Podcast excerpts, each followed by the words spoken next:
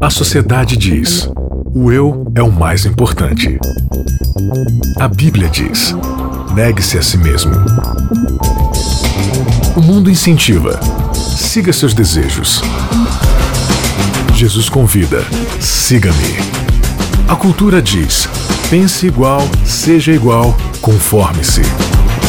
O cristianismo diz: não se conforme com os pensamentos deste século. Contra a cultura. O Evangelho clama pelo diferente.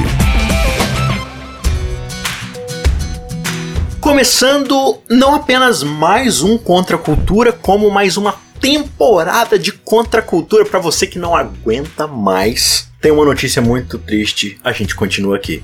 E para continuar e começar inaugurar aí essa nova temporada, olha quem tá aqui comigo, Vanédia Cândido, diretamente da Paraíba. E aí, Vanédia? Tudo bom, Isaac? É, você fica você aí tá acenando, né? A galera da rádio não vai. Não, é, pois é, mas aí fica essa coisa subliminar aí de assim, que eu estou mandando. Acenos verbais. Aceno. Acenos verbais. Pois é.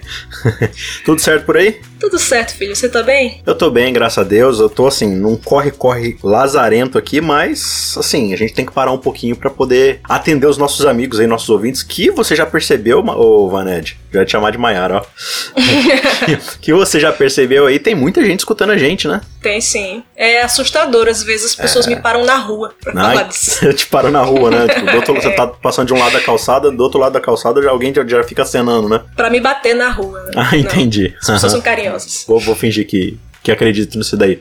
Mas é, olha, estamos começando mais uma temporada aí, com oportunidade de trazer aí um tema novo, né? A gente trabalhou aí na última temporada sobre família, sobre os relacionamentos familiares, e agora a gente vai discutir aqui, né? É a lição Meus Pequeninos Irmãos Servindo aos Necessitados. Essa lição aí que a gente vai trabalhar um pouco sobre a caridade, sobre o serviço social, sobre um dom muito específico que Deus capacitou ao ser humano, que é de amar o seu próximo e, e de fazer aquilo que é necessário para a gente cuidar das pessoas nesse mundo mundo de pecado, né, que passam por tanta injustiça. E esse tema, né, Vaned, muitas vezes ele acaba sendo sequestrado hoje em dia por grupos sociais, por ideologias, né, que querem às vezes se beneficiar no seu discurso político. E que a gente não tá fazendo acepção de ideologia não, tá? Toda e qualquer ideologia política, ela, ela incorre num problema que é muitas vezes de usar o discurso teológico, o discurso do evangelho para o seu próprio bem, né, para crescer em cima disso, sem realmente aprender ou abraçar o efeito que o evangelho pode causar, né? Ela só quer o, meio que o discurso, mas não quer o, o fim da coisa, né? E a gente tá aqui para trazer um pouco de como o evangelho, como a Bíblia, como a revelação nos ajuda a tratar desse tema.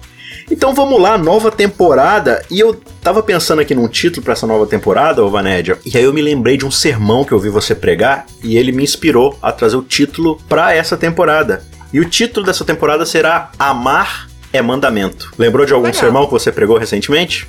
Recentemente não, mas eu acho que deve ter alguma coisa por aí sim. Eu lembro que você pregou uma vez quando eu tava aí visitando vocês sobre a história lá do filho do filho pródigo, não, do bom samaritano, bom né? Samaritano. É, Isso. e aí você falou um negócio bem interessante, né, que a gente fica falando assim: "Ah, esse negócio de evangelho é só você amar o próximo".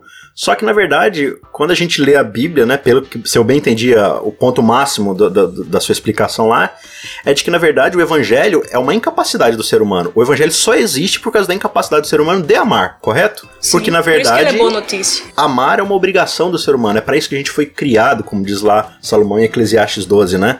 Você foi criado para glorificar a Deus e guardar seus mandamentos. Então, essa é meio que a ordem natural do ser humano. E a gente fica assim, não, se eu fizer caridade, eu tô pregando o evangelho. Calma lá. São coisas que estão relacionadas, mas são coisas distintas. Então, Sim. uma puxa a outra e tal, mas são coisas distintas. Então, a gente vai trabalhar aí no decorrer dessa série é, como o evangelho, como a revelação lança luz nessa ideia da, da caridade, do serviço ao próximo, da justiça social, para usar aí termos mais pós-modernos, digamos assim, né? e assim, Vanédia, você já deve ter percebido, você entrou aí, né? Acho que na última temporada, né? Você participou Apocalipse? Isso. Não, foi na última só, né? Não, isso na última só. Você já deve ter percebido, você que escuta também a gente há um tempinho, que vira e mexe toda temporada a gente tá em Gênesis, né? Sim. Porque o Gênesis é o ponto de partida para todo e qualquer assunto que a gente vai tratar na Bíblia, porque é lá que, como o próprio texto diz, no princípio Deus criou e quando a gente vai falar é, daquilo que está de errado no mundo, que é a injustiça, né? Se a gente fala de justiça social é porque existe uma injustiça social. Né? É, a gente tem várias explicações psicológicas, filosóficas, sociais, é, enfim, biológicas, seja lá qual for. Cada grupo tem uma narrativa das coisas. Uns falam que é por causa de um sistema do capitalismo, outros falam que é por causa do, de uma evolução biológica, enfim. Cada grupo, para representar seu lado, às vezes tem uma explicação. E poucas vezes a gente, até nós cristãos, voltamos para a Bíblia para entender o problema das coisas, né? A gente vai muito de carona nas narrativas e acaba esquecendo de voltar para a Bíblia. Então é importante a gente ir lá para Gênesis, porque é lá onde tudo começa, inclusive onde o mal começa, né? É, quando você vai ler a Bíblia, você vai ver lá que Deus vai criando as coisas e ele diz no final de todas essas etapas. E viu Deus que tudo era bom. Era bom, era bom, era bom. Ele cria o ser humano, o ser humano tá sozinho, isso não é bom. Ele vai lá e cria uma companheira para Adão, isso é bom. Vem o descanso do sábado e começa uma vida perfeita no Éden, né? Só que aí a gente vai ver que a coisa vai desandar. Mas antes de desandar, eu queria, Vanédia, que você lesse pra gente aí, se possível, Gênesis capítulo 1, versos 26 a 28. Também disse Deus: Façamos o homem à nossa imagem, conforme a nossa semelhança. Tenha ele domínio sobre os peixes do mar, sobre as aves dos céus, sobre os animais domésticos, sobre toda a terra e sobre todos os répteis que rastejam pela terra. Criou Deus, pois, o homem à sua imagem, a imagem de Deus o criou. Homem e mulher os criou. É até interessante o, como o texto é detalhado, né? Quando ele diz assim: Criou Deus o homem à sua imagem e semelhança. Homem e mulher os criou. Então fica aí implícito que na verdade a imagem de Deus não é o indivíduo, né? Já é um relacionamento, assim como a gente já explicou aqui várias vezes, né? A Trindade, por exemplo, que é Deus, é um relacionamento, não é um indivíduo. Então Deus é o Pai, o Filho e o Espírito Santo. Esse relacionamento é o que a gente chama de Trindade, que é Deus né? É o que a gente chama de Deus. E quando Deus cria o homem à sua imagem e semelhança, ele cria também um relacionamento espelhando-se mais semelhança. Mas aí, Vaned, eu queria que você comentasse um pouco pra gente, é, ouvir aí um pouco a tua perspectiva, acho que você não participou com a gente ainda sobre esses vários episódios aí do Gênesis, que a gente ainda não falou o título aqui, né? O título Sim. do guia é Deus Criou, pro título do episódio o nome de um livro aí de um cara chamado Hemingway, baseado em um poema muito famoso, e o livro se chama Por quem os sinos dobram.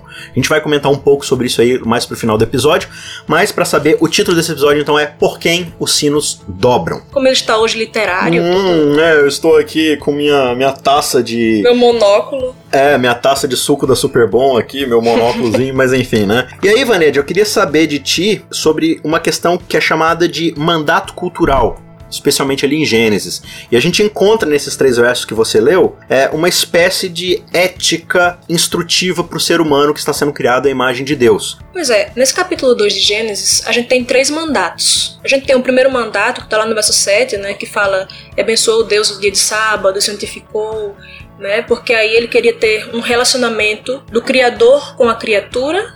Né, então, esse relacionamento vertical é o primeiro mandato, que é o mandato é, espiritual, nosso uhum. relacionamento com Deus. A gente tem o segundo mandato, que está no verso 24, né? Por isso deixa o homem pai e mãe e se une a sua mulher, tornando-se os dois uma só carne, que é o mandato social. E a gente vai ter também o mandato cultural, que é o que vai estar justamente no verso no verso 27 a 29, né? Que é o que a gente leu. Esse, esse sujeitar a terra, né? Você é um ser humano criado por Deus para também modificar a conjuntura que está ao seu redor. Você vê, por exemplo, em Gênesis, começa como? Num jardim. Uhum. Mas quando a gente vai lá para Apocalipse, é o que? Uma cidade. Uhum. Não é uhum. mais um jardim, uma cidade construída, edificada, né? Gigantesca. Sim. Então, a gente ir transformando as coisas ao nosso redor.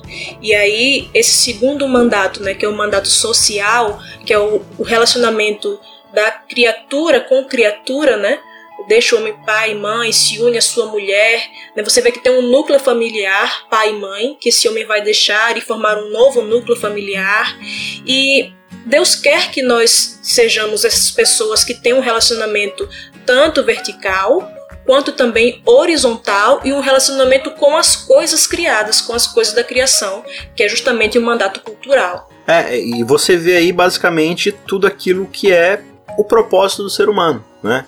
É, quando a gente vai estudar depois as leis lá em Êxodo, Levítico, Deuteronômio, todas as instruções proverbiais, né? Tudo aquilo que a Bíblia vai tratar depois como lei e instrução já está encapsulado aqui, né? Tudo aquilo só vai meio que surgir depois como uma resposta de Deus, de ter que destrinchar, né? É, verbete por verbete da lei ali, porque na verdade Adão e Eva falharam em, em, seguir aquilo que era uma ética inicial ali, da perfeita, né? Desse mandato que você colocou pra gente, né? Partindo desse relacionamento ali que homem e mulher vão ter, primeiro, com Deus, que é o seu Criador, como você bem disse, né? É, depois consigo mesmos. E dentro dessa, dessa replicação da imagem de Deus, é bem interessante que homem e mulher, num relacionamento de amor, inclusive, no caso ali sexual, mas eles vão procriar, ou seja, vão continuar a obra criadora divina, né? De, de encher a terra. Então, assim, o raciocínio é: se Adão e Eva são imagem e semelhança divina, e no ato sexual ali de amor mútuo, de entrega um ao outro, deixando pai e mãe, aquela coisa toda, eles vão criar uma nova humanidade, eles vão continuar replicando a imagem e a glória de Deus na Terra, até encher toda a Terra com a glória de Deus, que é a sua imagem e semelhança, né? Então aqui a gente já percebe um negócio muito interessante, não sei se você quer comentar um pouco sobre isso, que é essa ética da imagem de Deus. O que está implícito aqui? Eu entendo que por ser o ser humano imagem e semelhança de Deus, e essa replicação que vai acontecer agora é também da imagem e semelhança de Deus, tudo aquilo que existe de ser humano dentro da Terra agora está remetido e linkado à imagem de Deus, mas através desse relacionamento com a própria humanidade entre si. É como se fosse um networking, né? Uma, uma rede de seres humanos que são a imagem de Deus e estão todos ligados a Deus. Então, quando um ser humano ele sofre ou quando ele é afligido, essa rede inteira tá, tá, tá sentindo eh, essa aflição, porque é a imagem de Deus que está sofrendo ali, né? O que Jesus lá na frente vai tratar, lá em Mateus 25, falando, né, que aqueles que fazem caridade a, a um dos meus pequeninos estão fazendo a mim.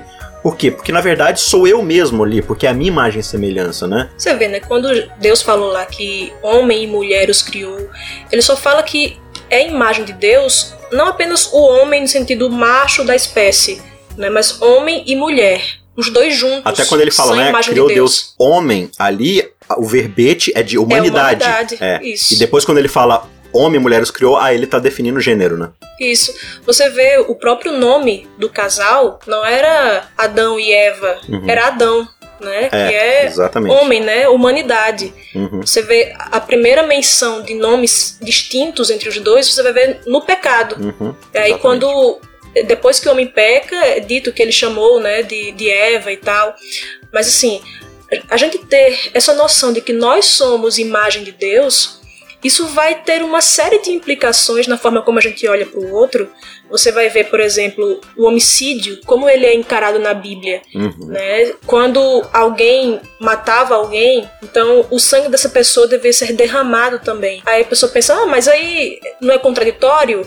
é, você valoriza a vida e derrama um outro sangue, justamente por isso, porque a vida era muito valiosa, considerada de forma muito significativa para Deus, né? Quando alguém era morto, por exemplo, num, num, deserto, ninguém sabia quem tinha matado, mas era encontrado esse corpo lá. Iam os anciões das cidades ao redor e eles mediam a distância daquele corpo para as cidades vizinhas. E eles viam qual era a cidade mais próxima daquele corpo e aquela cidade ficava como sendo culpada daquele sangue. Uhum. Né? Então, ou seja, o meu próximo, né, aquelas pessoas que estão mais próximas de mim e, e estão em dificuldade, eu tenho responsabilidade sobre elas. Uhum. E aí era, tinha que ser feito todo um ritual, né, pegar uma novilha e ir lá para um vale que nunca tinha sido cultivado, tal, derramar o sangue da novilha e então aquela, aquela culpa daquela cidade sobre aquele, aquela morte seria espiada. Porque a ser imagem de Deus, isso significa muito. E aí a gente tem por exemplo, até questões assim sobre fofoca. Tiago vai falar, Tiago capítulo 3, verso 9. Ele fala assim: "Com ela, né, com a língua, bendizemos ao Senhor e Pai, também com ela amaldiçoamos os homens, feitos à semelhança de Deus." E ele diz assim: olha só que coisa grave nós podemos fazer com a língua, amaldiçoar pessoas que são imagem de Deus. E Tiago vai falar durante todo o capítulo 3 assim: olha, é, é seu irmão, é, é, imagem de Deus também, você vai fa ficar falando mal dele. Então isso tem uma série de implicações, tanto com relação a, a leis de, de, homicídio, de tudo, quanto no seu trato com as pessoas ao seu redor, porque aquela pessoa ali é a imagem de Deus. A gente vê, por exemplo, tem gente assim que fica, tá na igreja, aí tá uma mãe assim, os filhos fazendo barulho, Eu já vi isso acontecer. Teve uma vez que uma mãe estava assim com a criancinha dela e ela estava fazendo um pouco de barulho, né? Ela se levantou, a criança andou assim pela igreja e era uma criança bem pequena, uns dois anos. Aí uma senhora que estava assim chegou para aquela mãe e disse: Você vai querer que essa sua filha morra igual ao outro? A mulher tem acabado de perder um filho de cinco anos afogado. Aí ela disse: essa, você vai querer que essa menina morra igual ao outro que, que acabou de morrer?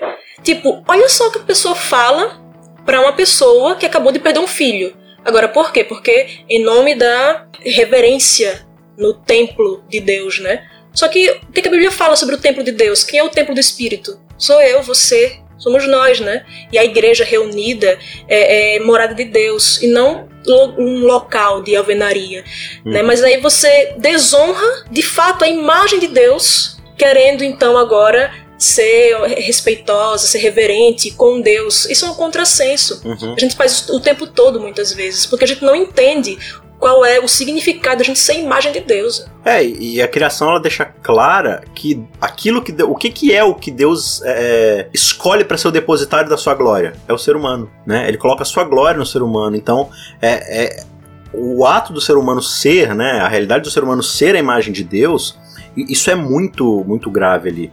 É, você, você tem essa expressão lá do, do, do hebraico que é tselem, né? Que é, é essa coisa dos ídolos. É, é bem interessante porque o, o, mandamento lá diz que você não deve adorar um Tselen, né? Ah, uma imagem.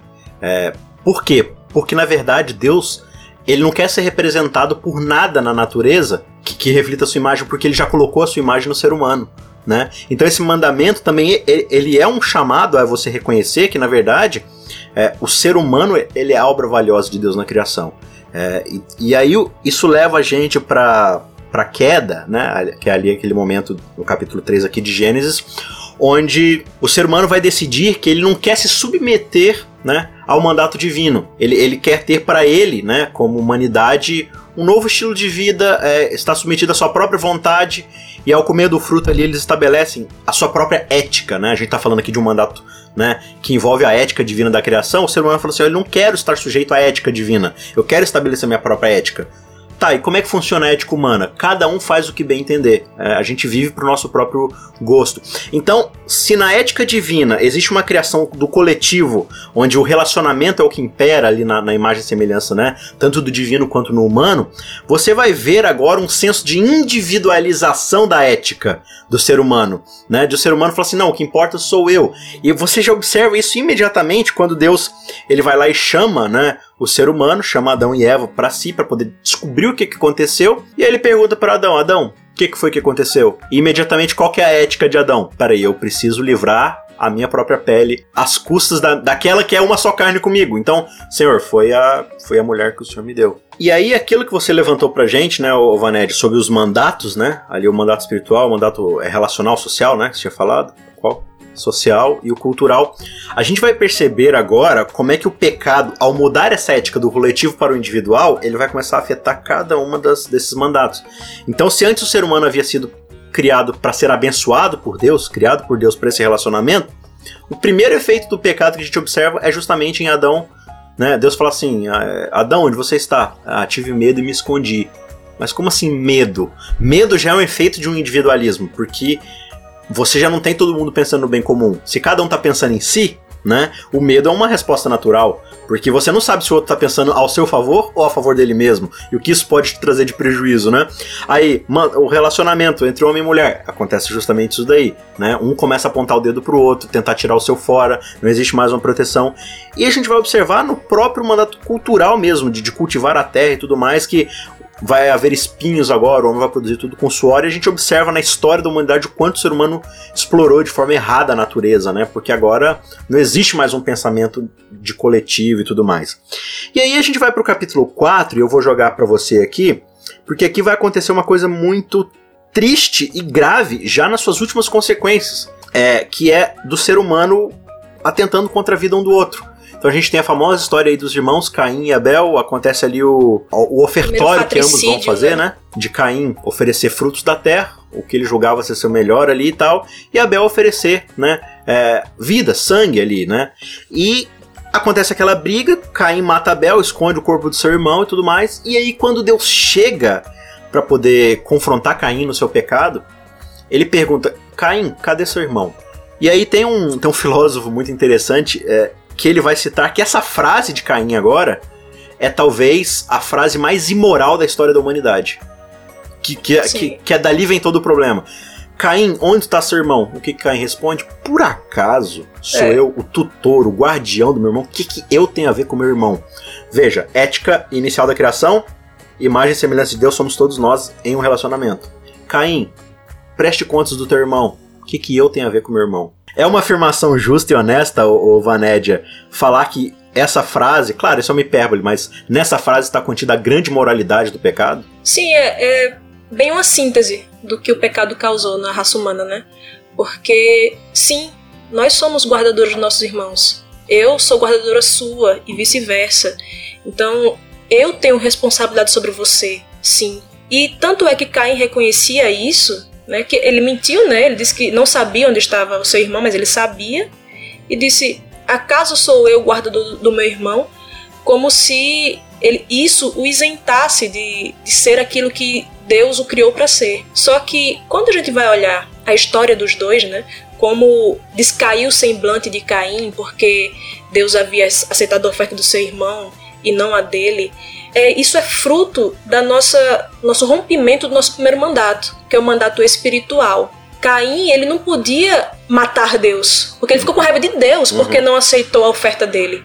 Então o que, é que ele faz? Ele mata a imagem dele. Ele uhum. mata o seu irmão. Perfeito. Então assim, quando você não entende o que é ser imagem de Deus, isso vai fazer com que você atente contra a imagem de Deus no seu irmão, tentando chegar em Deus, tentando é, aí rebelar-se contra o próprio Criador. Como você não pode fazer isso de maneira física, você não pode matar Deus, você mata o que está ao seu alcance né? Que é talvez, aquele que você deveria cuidar. Talvez seja daí que João vai dizer depois, né? Como é que você pode dizer que ama a Deus a quem não vê, se você não Sim. consegue amar o teu irmão a quem você vê, né? Sim, é como eu falei lá, né? No caso, a lei de Israel dizia que aquele que estava mais próximo do corpo ali, que foi morto, era o responsável por aquilo. Né? Então, não tem como você olhar para os problemas que acontecem na sociedade, que acontecem com as pessoas ao seu redor e dizer não é responsabilidade minha. É sim, é sim. Claro que existe ainda a responsabilidade individual das pessoas, mas isso não me isenta da minha responsabilidade para com o meu irmão, para com aquele que é imagem de Deus também. É, e aí você deu a deixa aí para eu retomar o título do nosso episódio, né? Por quem os sinos dobram Lembrando que esse é o título de um livro é, de Hemingway, e nele ele trata sobre justamente essa ética do relacionamento do ser humano, né?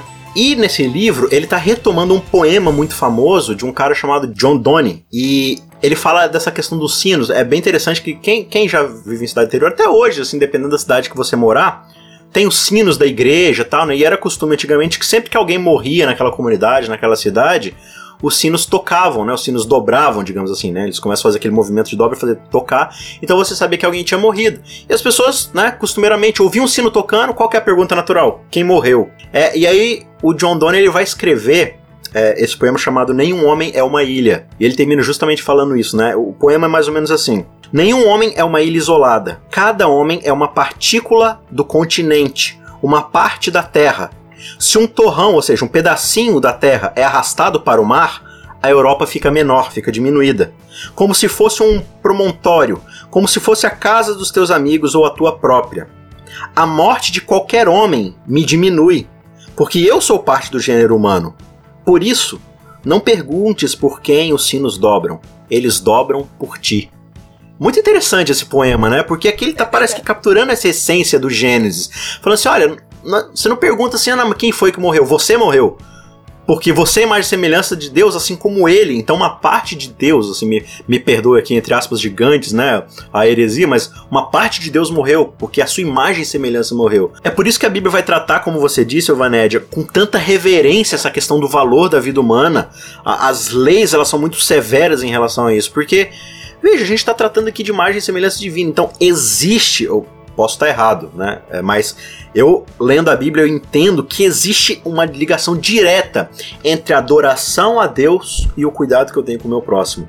Né? É, o cuidado com a glória de Deus ele está intimamente ligado nessas duas ações. Não é simplesmente eu prestar uma doxologia, né? É, palavras bonitas, canções bonitas, se eu desprezo. E a gente vai é, é ver isso em outros episódios mais para frente, mas como é que a preocupação dos profetas, por exemplo, estava diretamente ligada ao comportamento da sociedade quando ela começava a desprezar o seu próximo, né? É, e eles falavam assim: olha, vocês trazem oferendas, fazem cultos, mas na verdade, assim, vocês estão com a mão cheia de sangue, então, tipo, que adoração é essa, né? Você vê quão importante é para Deus essa questão de sermos imagem dele, né? Que isso está no ser humano, né? na, na ética humana interna desde sempre. Só que você ainda assim tinha várias sociedades que não não respeitavam o ser humano como digno em si mesmo, né? Você sabe que matar alguém por traição é errado em qualquer cultura, mas quem é a pessoa a quem eu devo é, reputar dignidade, respeito? É, os, os gregos, que é o chamado berço da civilização, dizia que essas pessoas, imbuídas de dignidade, eram cidadão romano, cidadão grego, né? Então é, essa pessoa que era cidadão romano não podia ser mulher, não podia ser escrava. Então é, você tem assim uma escolha de quem é de fato ser humano. Não é pelo fato de você ser imagem de Deus, é pelo fato de você pertencer a grupo X, Y, Z. Né? Então, você vê muito isso no discurso identitário que existe hoje. Né? Você é importante não porque você é imagem de Deus, mas porque você pertence a um grupo identitário X.